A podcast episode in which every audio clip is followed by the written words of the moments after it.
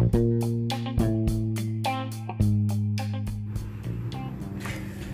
Hola, ¿qué tal? Muy buenas tardes. Esto es Reporte Longitud 86 y yo soy Sandra Rodríguez, pero me puede usted llamar Sandy Rodri y estamos transmitiendo desde el muy bello eh, Cancún, sí, en México. Soy una apasionada de la radio y del periodismo independiente, del que no tiene convenios con ningún gobierno ni lo tendrá, en tanto que eso supone para casi todos los medios en este país sacrificar su línea editorial. La oferta es un espacio para entrevistas y noticias de actualidad hechas por reporteros de a pie para todos ustedes. A partir de hoy estaremos informando cada semana de lo acontecido en la Ciudad del Sol, pero también de lo que no se dice en otros medios de información. De la voz de sus actores escuchará usted la versión real de la noticia en lo que será una batalla diaria contra las fake news tan de moda hoy en día. Nuestra expertise de 20 años en la calle siendo parte de la historia de esta ciudad está a su disposición en temas de turismo, de tecnología, de finanzas, de negocios y en todo lo que tenga que ver con el dinero de lo que hay mucho pero mal distribuido en todo el mundo. Y bueno, habiendo dicho todo lo anterior, vámonos directo con la información de hoy de toda la semana. Y bueno, la Policía Federal capacitó hoy a los miembros del Consejo Coordinador Empresarial en Cancún en materia de prevención del delito. La 15 legislatura de Quintana Roo, Quintana Roo salió reprobada por el Observatorio Legislativo y la ocupación hotelera en Cancún registró una baja histórica este verano con mínimos del 50%. También tendremos que el reporte de la red de monitoreo de sargazo dice que en el Caribe mexicano las playas con más sargazo pues son algunas que están más hacia el sur de Quintana Roo. Empezando con el asunto de la Policía Federal eh, Le comento que el fraude y la extorsión son de los delitos cibernéticos más comunes detectados por la Policía Cibernética de la PFP, con el 35% de incidentes registrados. En este contexto es que personal del citado Cuerpo de Seguridad se reunió con empresarios esta mañana para capacitarlos en relación con las medidas de seguridad que deben emplear en sus casas, en sus personas y sus empresas para disminuir el riesgo de ser atacados de manera virtual. Para el caso de los dispositivos móviles, pues ellos eh, recomiendan primero eh, poner una eh, huella de seguridad, eh, pues eh, complicada para que no sea eh, fácil que quien eh, hurte o quien encuentre su teléfono extraviado lo pueda replicar. También recomienda no poner eh, contraseñas muy familiares como el nombre del perro, el nombre de tu película favorita, el nombre de tu cómic favorito, porque eso la gente que se dedica precisamente a este asunto de robar la información para después sacar algún tipo de provecho, pues lo sabe, lo sabe de manera de manera directa y es lo primero que buscan, es lo primero que hacen. Así que entre más complicada se la ponga usted, más difícil la tendrán ellos para robarse su información. Casi siempre, como ya le comentábamos, el delito de fraude, es decir, obtener algún eh, recurso económico, pues es el fin el fin común, pero pues, eh, también se pueden dar eh, otros delitos más eh, complicados que lo pueden meter más en problemas, así que esas pues son algunas de las recomendaciones de la Policía Federal Preventiva. En otro tema le comento que al finalizar los trabajos de la 15 legislatura local del Observatorio Legislativo de Quintana Roo, este hizo un análisis de su trabajo destacando que por ejemplo en materia de transparencia el tema se manejó de manera mediática, es decir, solo para aparentar el cumplimiento de sus obligaciones o como decimos en México para tapar el ojo al macho.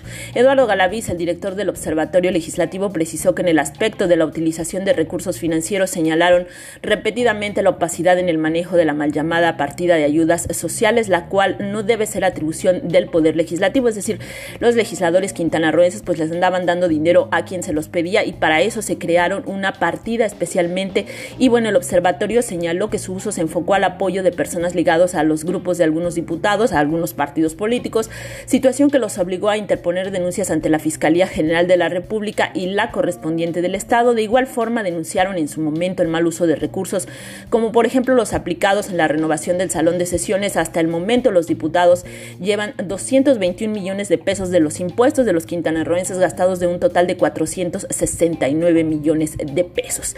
Ahí haga usted eh, cuentas. Y ya en otro tema, le comento que el 17 de agosto y tras concluir las vacaciones de verano, Cancún nunca alcanzó los llenos del 90% en ningún segmento hotelero como los turisteros lo tenían proyectado. Y como había venido ocurriendo en anteriores años en casi todas las temporadas de verano de los últimos 8 o 9 años, es decir, después de la influenza, después del huracán en Wilma es que no se habían tenido ocupaciones tan bajas a diferencia de otras temporadas cuando los indicadores se acercaban al 100%. Este año no hubo ni siquiera sobreventa, ya no hablemos de eso, pero no se alcanzó el 90%. Lo más lejos que se llegó fue el 85% en segmentos como los hoteles todo incluido, ya sabe usted, de esos en que le dan desayuno, comida y cena y absolutamente todo lo que usted quiera lo puede encontrar dentro del mismo hotel. Bueno, esos hoteles que son tan populares en todo el mundo y Cancún no es la excepción, no alcanzaron llenos ni siquiera del 90%. Se quedaron en el 85% y algunos hoteles eh, por segmento, hay segmento todo incluido, segmento de plan europeo, que ya son muy pocos cuartos de hotel.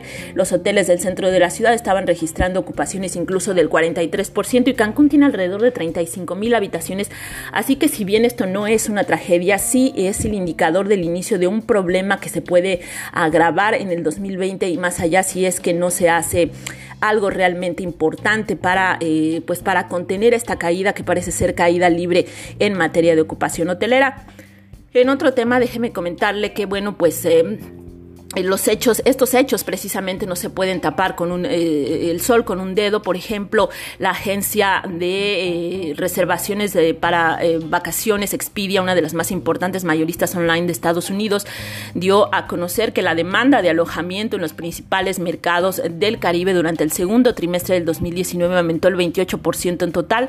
Durante el mismo periodo, la demanda de alojamiento en estos mercados del Caribe provino de destinos internacionales. Los principales países fueron Estados Unidos, Canadá, Reino Unido, Brasil y Francia. Además, la demanda en el uso de dispositivos móviles para realizar reservaciones para viajar a los principales mercados del Caribe tuvo un incremento del 40%. Esto quiere decir que uno de cuatro, cada cuatro reservaciones realizadas en la plataforma de Expedia Group fueron hechas eh, vía eh, móvil y eso es muy importante a tener en cuenta por eh, destinos como Quintana Roo. Es decir, no está mal crecer alrededor del 16%, pero si se considera que otros destinos crecieron alrededor del 40%, pues sí es una, es una baja considerable que tiene muy preocupados a todos, pero también me parece que no todos saben exactamente exactamente qué es lo que hay que hacer y algunos están haciendo como el tío Lolo, ya no hablemos de la Secretaría de Turismo Federal.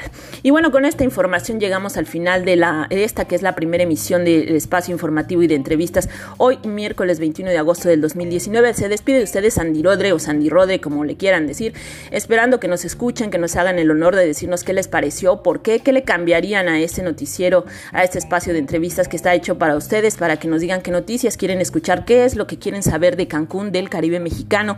Apreciamos desde luego el valor, eh, lo que vale el favor eh, de su atención para que este Nobel proyecto, que nació por cierto de la falta de oportunidades en los medios tradicionales, crezca y les pueda no solo informar, sino en la medida de lo posible resolver sus dudas y ofrecer soluciones a sus reclamos. Nos pueden contactar en la cuenta de Twitter arroba eh, Sandy del Caribe o al correo sandirodre arroba yahoo.com.mx. Nos escuchamos la próxima semana, un miércoles y la vida nos da más vida. Que pasen muy buenas tardes.